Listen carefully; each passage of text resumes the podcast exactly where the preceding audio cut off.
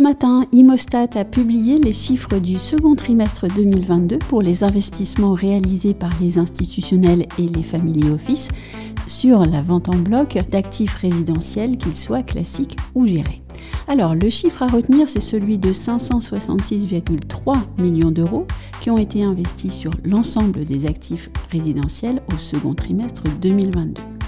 Dans le détail, on enregistre 284 millions d'euros pour la typologie des actifs classiques et 282,3 millions d'euros pour les actifs gérés, donc résidences seniors, étudiantes et co-living. Imostat a constaté une baisse globale par rapport au deuxième trimestre 2021, une baisse qui est essentiellement causée par un fort ralentissement des investissements dans les actifs classiques, car les actifs gérés enregistrent, eux, à contrario, une hausse de 60%.